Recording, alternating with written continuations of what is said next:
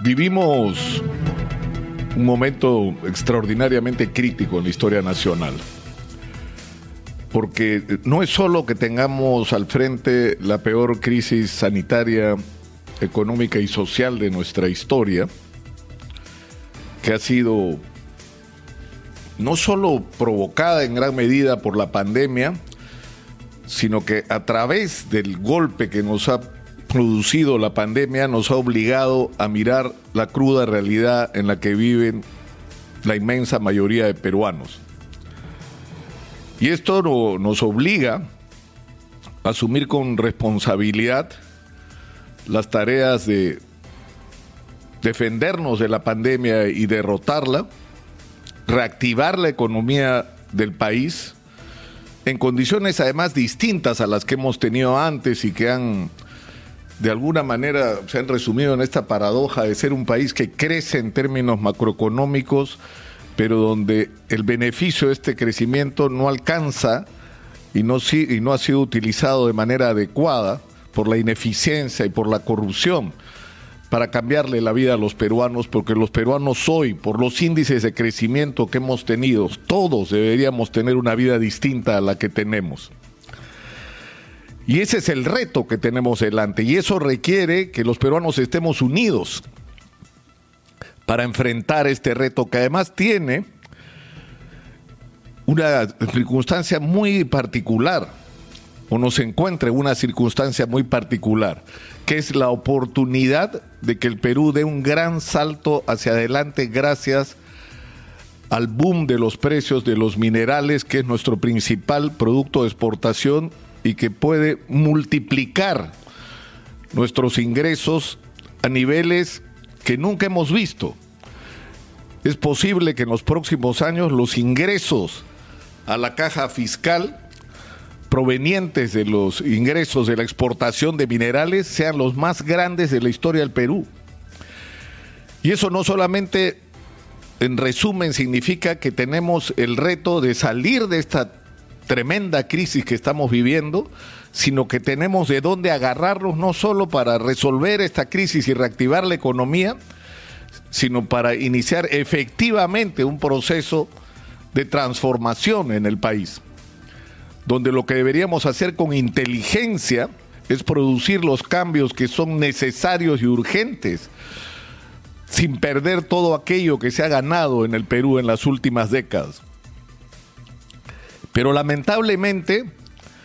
este, este contexto que deberíamos tratar de mirar juntos nos encuentra en términos políticos en un momento terrible, de una polarización extrema sobre cuyas responsabilidades, es decir, sobre la responsabilidad de por qué estamos en esta situación, será objeto probablemente de análisis después, pero finalmente así estamos. Según los resultados de la OMPE, el profesor Castillo tiene mayoría sobre Keiko Fujimori. En otras circunstancias ya debería haber sido proclamado el resultado. Sin embargo, Fuerza Popular eh, considera que ha habido un fraude generalizado en su contra y desde el punto de vista legal tienen absoluto derecho a estar lo que están haciendo, es decir, presentar recursos de nulidad de los resultados en las mesas, porque es a eso a lo que se han referido.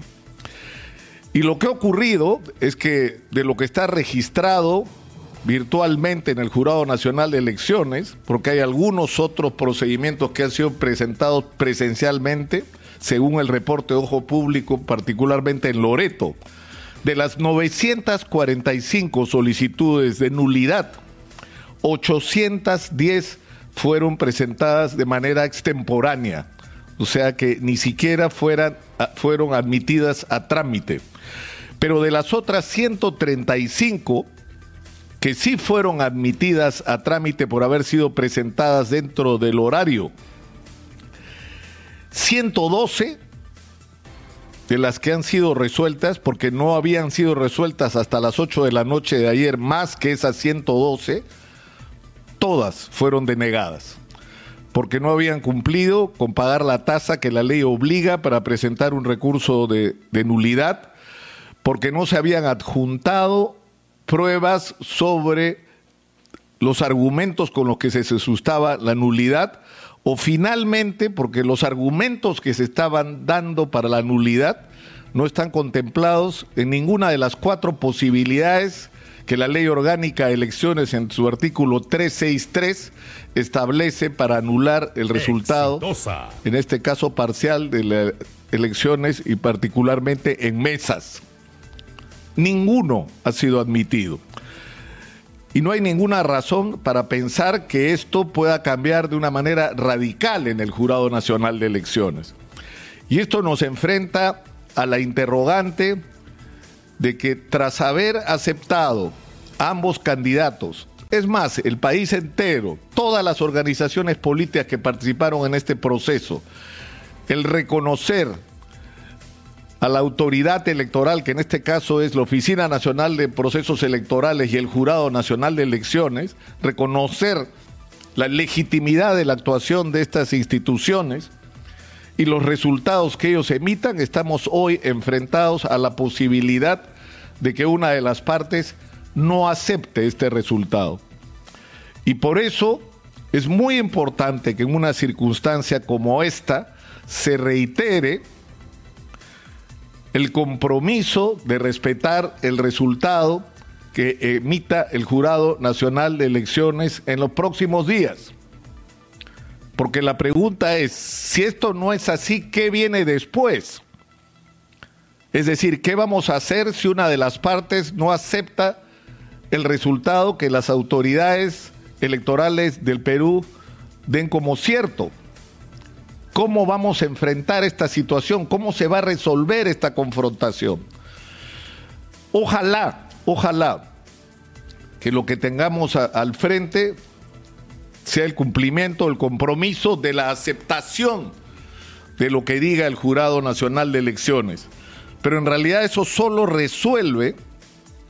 el problema formal, porque el problema de la reconstrucción de los puentes y, del el reconocernos todos como parte de un mismo país será todavía un camino largo por recorrer. Los peruanos tenemos que reencontrarnos no somos enemigos unos de otros. Nuestros enemigos son la pandemia. Nuestro enemigo es la crisis económica. Nuestras urgencias son comunes. Nuestras necesidades son comunes y la posibilidad de resolverla depende de que seamos capaces de actuar juntos. Y esto que parece imposible de decirlo hoy, es lo que necesitamos hacer porque si no, nos pasará con el boom de los minerales lo que nos pasó en el pasado con el guano y el salitre y con el caucho. Veremos pasar el tren de la historia y quedaremos una vez más rezagados. Es muy importante que hagamos todos los esfuerzos. Y este, y este mensaje, y yo lo he dicho claramente en más de una oportunidad, lo tiene que recibir el propio profesor Castillo en el caso de que se confirme como parece que él es el ganador de esta elección, aunque todavía falta la proclamación o los procedimientos del Jurado Nacional de Elecciones, él tiene que entender que tiene medio país en contra, medio país que le teme, medio país que está asustado con la posibilidad de que vayamos por el abismo y terminemos apareciéndonos a un país tan agobiado como Venezuela. Y que por eso lo que el Perú necesita no es un gobierno de facción, sino un gobierno de unidad nacional. Un gobierno que una vez más, porque hay que repetirlo cada vez que sea necesario, tiene que ser capaz de producir los cambios que el Perú necesita sin perder lo que hemos ganado, para que no terminemos siendo un país que tiene muchos ingresos y que reparte mal a un país que se quedó sin ingresos, perdiendo una extraordinaria oportunidad y donde no hay nada que repartir. Yo creo que este es un momento de prueba no solo para los líderes políticos, es un reto para nosotros mismos, para quienes estamos en los medios de comunicación, para actuar con responsabilidad, para no incentivar el odio entre los peruanos, para no difamarnos unos a otros, para no fabricar fake news, para no crear falsas expectativas en la gente, para no invocar a la gente a la agresión de quienes no piensan como nosotros. Esa es la responsabilidad que tenemos en una circunstancia como esta. Y yo hago una vez más, como ya lo hemos hecho en otras oportunidades, y como dice el editorial de Exitosa que se ha difundido desde el día de ayer, es necesario mantener la calma y esperar los resultados.